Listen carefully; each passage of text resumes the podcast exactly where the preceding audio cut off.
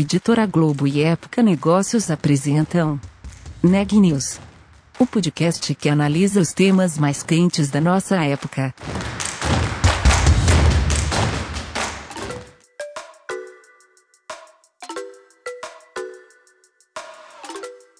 Olá, meu nome é Ana Laura Stachewski, eu sou da Época Negócios e você está ouvindo mais um episódio do Neg News, nosso podcast sobre os impactos da pandemia do coronavírus na economia e nas empresas. No episódio de hoje, a Ana Carolina Nunes vai nos contar um pouco sobre a adaptação do ServiceNow ao cenário de pandemia. Conta pra gente, Ana! Sim, a minha conversa foi com a Katia Ortiz, Country Manager da ServiceNow aqui no Brasil. A ServiceNow é uma plataforma de soluções empresariais em nuvem. Ela foi criada em 2004 no Vale do Silício, Está listada na Bolsa de Nova York e está no Brasil desde 2013 e sob liderança da Kátia desde 2015. E a Kátia contou justamente como foi esse momento da pandemia para uma empresa que está ligada é, diretamente à digitalização de processos. Ela disse que no começo do ano já era esperada uma alta demanda, até por conta de muitas empresas estarem nesse processo de transformação digital, mas que a pandemia acelerou tudo, né? E para ela foi fundamental ter uma agilidade para entregar essas soluções para os clientes da ServiceNow. A Kátia também falou sobre como é ser mulher e liderar uma empresa de tecnologia, uma área ainda bastante masculina. Ela acha que a gente avançou em relação à diversidade, não só de gênero, mas que há muito ainda a se fazer em relação à diversidade no mundo da tecnologia. Bom, vamos ouvir a entrevista completa? Recomeçando, Kátia Ortiz, do Serviço Sinal. Boa tarde, Kátia. Obrigada por participar aqui do Neg News. Começamos nossa entrevista, como a gente começa com todo mundo que participa aqui do, do podcast, que é um podcast para falar justamente do impacto da pandemia nos negócios, e a gente quer saber, então, qual que era o cenário da Sinal no começo de 2020, como tinha sido 2019 e o que vocês estavam planejando para 2020 quando a pandemia chegou no Brasil e mudou tudo. Ana, obrigada pela oportunidade, um prazer estar aqui com você. Bom, foi um, uma loucura o início, né? Ninguém, claramente ninguém esperava, óbvio.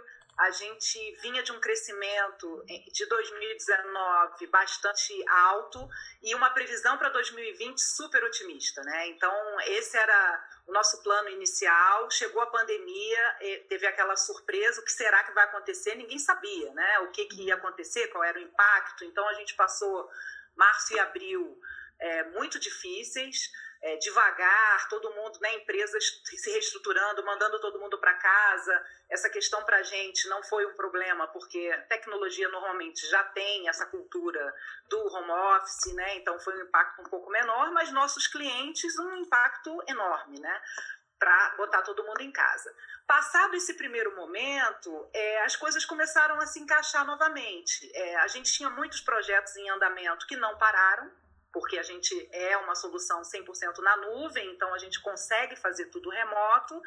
E a verdade é que as previsões para o ano continuam acontecendo. Então a gente te, tá, está tendo um ano bastante positivo em relação ao negócio, porque o que a gente faz tem muito fit com o momento atual, que é você digitalizar os processos, aumentar, melhorar a experiência dos empregados com a empresa, tudo isso a gente faz e virou um tema super quente, né? Então a gente estava no centro dessa demanda, foi um pouco o que aconteceu. Era exatamente o que eu ia te falar. Vocês, uma empresa que trabalha com soluções em nuvem, ou seja, no centro da, das atividades com, com, a, com o período de pandemia, né? Acho que junto com o período com o setor de saúde, o setor de tecnologia também ganhou esse, esse destaque. E como é que isso impactou, então, já que vocês têm essa solução em nuvem, como é que isso impactou em termos de negócios? Vocês tiveram um aumento de demanda é, que não estava previsto, né? Já falou que foi muito positivo, mas como que foi exatamente na, na questão dos negócios esse impacto para uma empresa que trabalha com soluções em nuvem?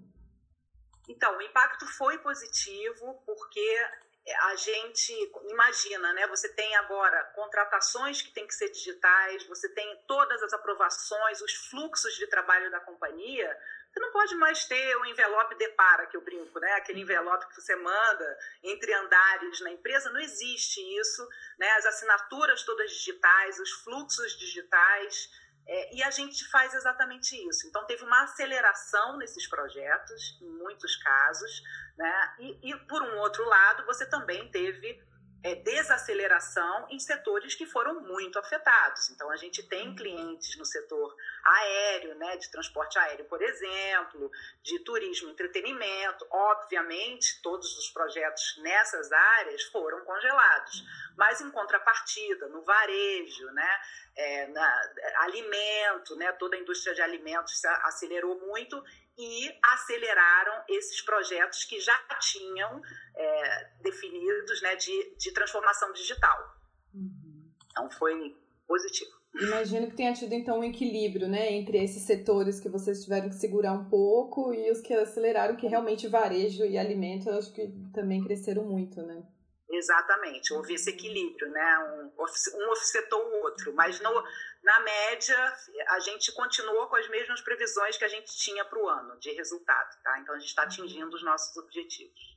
E Kátia, vocês criaram aí nesse período de pandemia algumas soluções para essa área interna, né, de, de gestão de, de pessoas, gestão de escritórios. Eu queria que você contasse então essas soluções. Tem uma que tem a ver com limpeza, higienização, tem outra que é de monitorar os funcionários. Conta um pouquinho sobre essas soluções que foram criadas durante esse período, atendendo a uma nova demanda.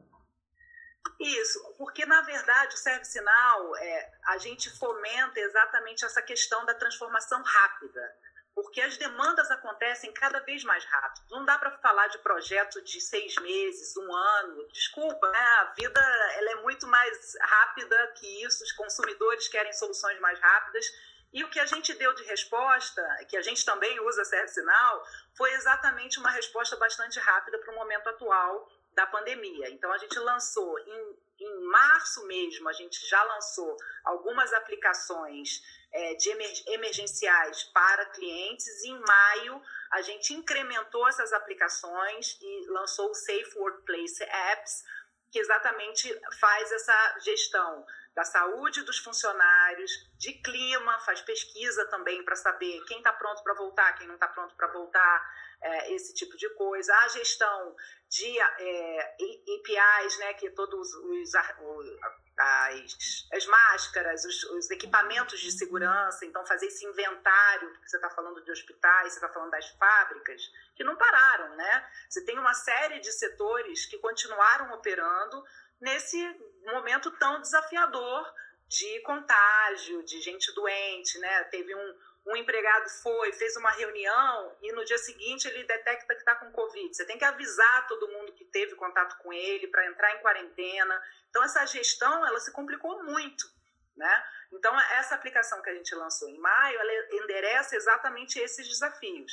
E a gente tem clientes que começaram a controlar, obviamente, em planilha esse negócio, na mão, que é, é, o que você tem na hora, né? O que, que eu consigo fazer? Então, é, essa aplicação ela endereça esse problema. A gente já tem vários clientes no Brasil e centenas no mundo que estão usando. E você falou de pesquisa, né? Tem alguma pesquisa com algum ponto que você poderia destacar? Sim, um ponto que é bem interessante, que foi essa é, qual, qual é o sentimento de retorno para o ambiente de trabalho, se as pessoas preferem home office. Então, em média, e uma, esse dado é global, não é só do Brasil, 20% dos funcionários querem ficar para sempre em home office, 60% querem voltar no modelo híbrido e somente 20% quer voltar definitivamente para o escritório. Uhum. É, é, uma surpresa, né? Porque é um índice bastante alto de híbrido e pouco que realmente quer ir todo dia para o escritório, né? Então, acho interessante esse dado, né? Essa mudança no ambiente de trabalho. É, aparentemente acho que migra para esse modelo híbrido mesmo, né? Até estava fazendo justamente outra entrevista falando pra, é, sobre isso, que vai ser um desafio para para a gestão, para o RH particularmente, ou até para os gestores, como organizar esse modelo híbrido, né? Parte da equipe em casa, no escritório, alternando dias, ou até mesmo alternando os escritórios, né? Entre as sedes, vai ser um, um novo desafio para os gestores, né? É, em contrapartida, você também abre uma possibilidade de você ter pessoas, talentos em qualquer lugar do país, né? Então, acho que isso também é muito interessante, porque a briga por talentos é uma briga difícil e, e, é uma pena que todo mundo tenha que se mudar para São Paulo, Rio de Janeiro, os grandes centros, para conseguir entrar nas, na empresa dos sonhos ou trabalhar em algum setor específico. Então, eu também acho que abre uma possibilidade bastante interessante do Brasil. E ainda sobre o home office, eu não sei se vocês chegaram a identificar isso, mas parece também que houve no começo uma euforia, das pessoas estavam empolgadas em trabalhar de casa, principalmente aquelas que pegam muito trânsito, mas parece que essa euforia também diminuiu. No começo da pandemia, todo mundo estava achando muito positivo, que é home office para sempre, e parece que agora não é bem assim como mostrou também essa pesquisa que nem todo mundo, acho que 20%, né, que você falou que é, que querem continuar quer 100% em home office e 20% voltar no escritório. Sim. É, que é exatamente o que você falou. É, quem tem, é, a gente tem alguns profissionais que trabalham, moram em Santos, por exemplo, e vem, vinham todos os dias. A pessoa ganha três horas da vida dele em qualidade de vida, com a família, né? Só de transporte era mais ou menos três horas por dia.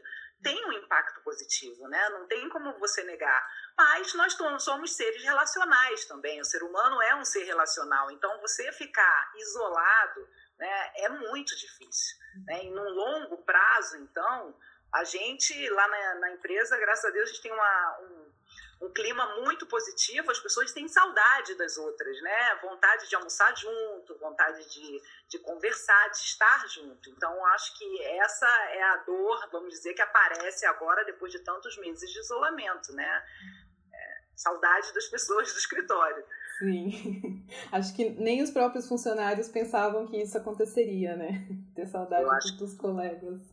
Isso. E, Kátia, saindo um pouco do, do tema pandemia, queria falar contigo sobre é, o fato de você ser uma mulher e líder de uma empresa da área de tecnologia, que é uma empresa que é muito uma, uma área que é muito masculina, né? Eu já ouvi de uma fonte, inclusive do, do Vale do Silício, que ela falou todas as áreas são majoritariamente masculinas. Claro que tem umas mais, outras menos. E tecnologia é uma delas que tem é, um grande número né, de, de líderes homens. Então, como que é ser mulher, liderar nesse segmento? E se você acha que o fato de ser mulher ajudou durante a crise sanitária nessa gestão? Bom, é, então, duas partes, né? A questão de ser mulher, eu acho que hoje a gente tem, graças a Deus, é, é uma sociedade, está é, tá evoluindo a sociedade nesse sentido, né? E, e o ambiente de trabalho também, para ele ser mais é, igualitário, né? Dar oportunidades é, maiores para diversidade em geral, não só de mulher, né? De, de, não só de gênero, mas de etnia, é, idade, tudo, religião.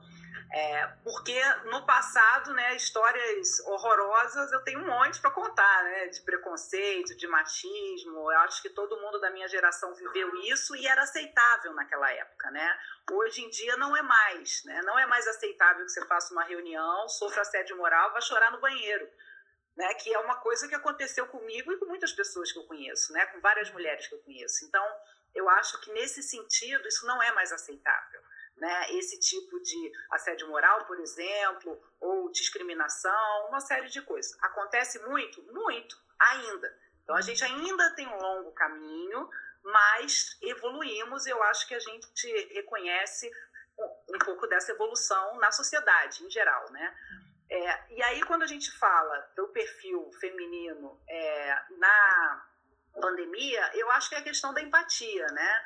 É, que é muito forte na mulher, de você entender a dor do outro. A gente teve pessoas né, estressadas, que se estressaram muito, e eu falo, né, eu tenho muitos colegas homens, eu falo, vocês não sabem o que é para a mulher estar em casa com os filhos, fazer homeschooling, porque eu, as crianças, eu tenho três filhos, as crianças vêm falar com a mãe o tempo inteiro, eles vinham, a mãe, você viu aqui, né, e acontece, porque mamãe tá, agora já acostumaram, mas mamãe tá em casa, eu quero a mamãe, porque a mamãe nunca estava em casa, e agora a mamãe está full time em casa, tudo é, tô com sede, tô com fome, tô com isso.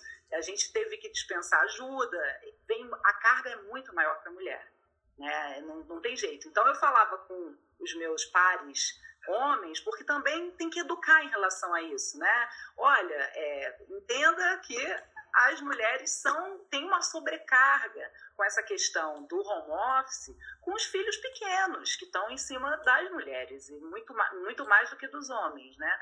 Então entender essas diferenças eu acho que é super importante num momento como esse ter a tolerância, é, tentar ajudar, né? E a gente ofereceu, é, a gente fez um programa na Serra Sinal que eu acho muito interessante, que foi global, chamado PERC, que ofereceu uma quantidade em dinheiro que você podia comprar aula de culinária, terapia, pagar babá para os seus filhos, comprar é, tablet para os filhos, comprar bicicleta para fazer esporte, uma série de coisas para melhorar o seu estado de espírito, o seu momento pandemia.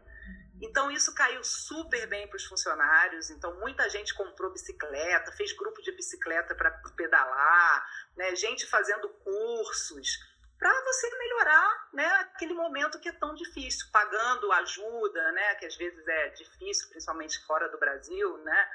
É, enfim, isso era um programa global, mas foi uma forma de, de olhar e falar como é que eu posso ajudar os meus funcionários, porque é um, um momento único, né? ninguém nunca imaginou passar por isso. É, enfim, então acho que a liderança feminina ajuda um pouco nessa questão, empatia, né? E... Mais flexibilidade, talvez. É, é flexibilidade, entender o outro uhum. mesmo, né? É tentar ajudar, tentar.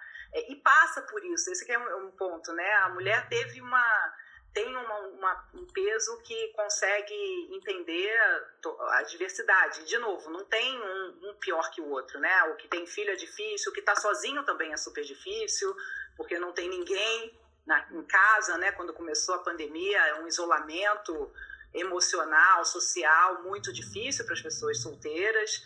Então, cada um com seu desafio, mas é, ter essa abertura, essa fala constante. A gente começou a fazer reuniões, eu faço reuniões com todo, toda a empresa uma vez por semana, né? E as pessoas contam, é, dão ideias é, do que, que a gente pode fazer diferente. Então, ter esse diálogo aberto também funcionou bastante para gente. E, Kátia, é, vocês nasceram, né? a empresa nasceu no, no Vale do Silício, é isso? Está listada na bolsa em Nova York. E em 2020, apesar de algumas desistências, né, foi o ano do IPO aqui no Brasil. Queria saber se vocês têm algum planejamento nesse sentido ou se não é uma abertura de capital por aqui também, se tem algum plano de expansão pela região, América Latina ou até mesmo o Brasil, algo assim. A gente, bom, a gente abriu, a empresa foi fundada em 2004 e a gente abriu capital é, nos Estados Unidos em 2012. E esse ano, só para você entender como foi a performance da companhia, que eu acho que é interessante, as ações tinham valorizado 60% este ano, né, na bolsa lá fora, é, que é muito expressivo um, desde o final do ano passado até agora, tá? É, e não, a gente não tem plano de abrir capital local, não é uma empresa americana, Vale do Silício, mas na América Latina a gente vem crescendo muito nos últimos anos. Então houve bastante investimento é, no Brasil e na América Latina em geral, mas posso falar mais pelo Brasil. Investimentos constantes, todos os anos a gente tem crescido a empresa, o número de funcionários, o revenue então, é, como eu te falei, a gente já cresceu três dígitos há alguns anos, os últimos anos começaram a ser dois dígitos, mas assim, um, um, objetivo de crescimento bastante agressivo e muito maior do que globalmente. Globalmente a gente cresceu 34% no ano passado. Então a gente no Brasil vem crescendo mais que isso, consistentemente. E Kátia, como são as iniciativas de inovação na ServiceNow? Vocês trabalham com inovação aberta, com parceria com startups? Como é que é essa, essa questão para vocês? Inovação é o nosso DNA, né? A gente nasceu com essa missão de ser, né? Ter que ser uma empresa inovadora. A gente ganhou o prêmio da Forbes em 2018 como a empresa mais inovadora, né? Do, do mundo, vamos dizer assim. E a gente tem essa, essa pegada realmente de buscar o que tem melhor e de, de melhorar constantemente o produto que a gente tem. É, toda vez que a gente faz uma aquisição e a gente faz aquisições de, no mercado, é, geralmente pela tecnologia, não é uma aquisição de clientes, né, mas sim aquela tecnologia inovadora. E a ServiceNow é bem peculiar nesse aspecto, porque ela não adiciona aquela empresa no portfólio da companhia, ela reescreve aquela solução inteira na plataforma ServiceNow. Então, é como se ela né, plugasse é, e fizesse um novo produto na, na plataforma ServiceNow. Então, você evita ter colcha de retalho, né? Que é aquela empresa que compra um monte, nada fala com nada. Aqui não é assim. É uma estratégia de que realmente a gente continua inovando pelo produto que a gente está trabalhando e com aquisições. E, e, a, e, a, gente tem conseguido. A gente lança também duas versões por ano de produto que traz um monte de inovação embarcada. Então, essa é uma nossa política e, e, muito foco. É uma velocidade que as coisas se transformam aqui impressionante, Ana. A gente tem que estudar o tempo inteiro. Claro, né?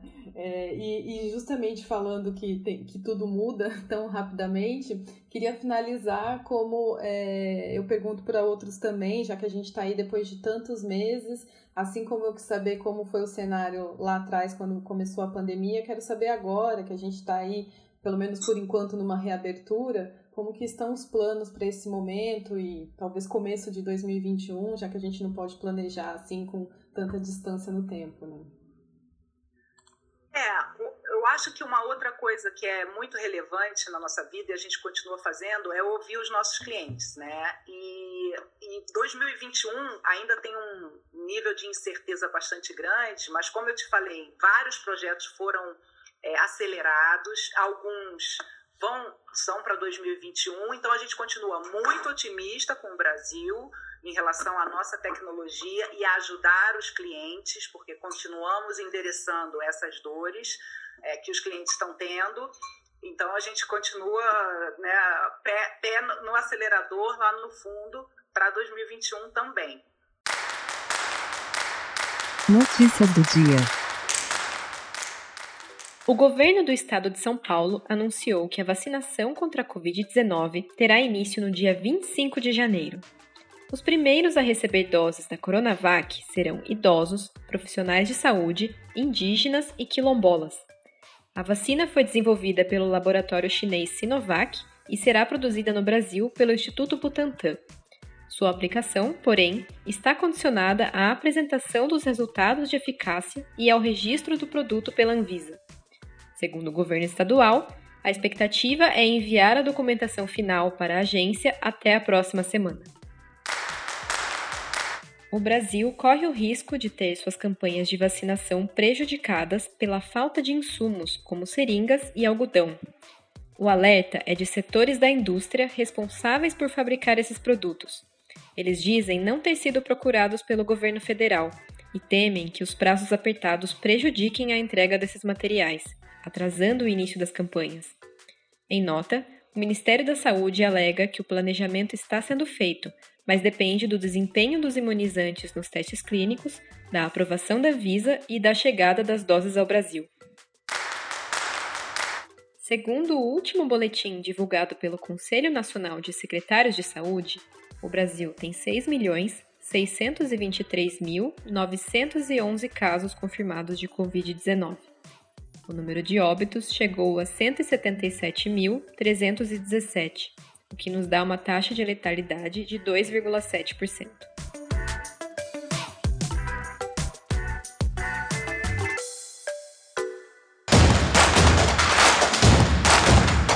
Esse podcast é um oferecimento de Época Negócios.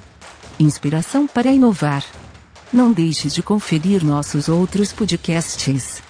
Presidente Entrevista Presidente. The Office.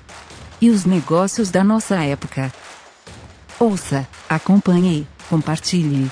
Vamos fazer deste podcast o nosso ponto de encontro.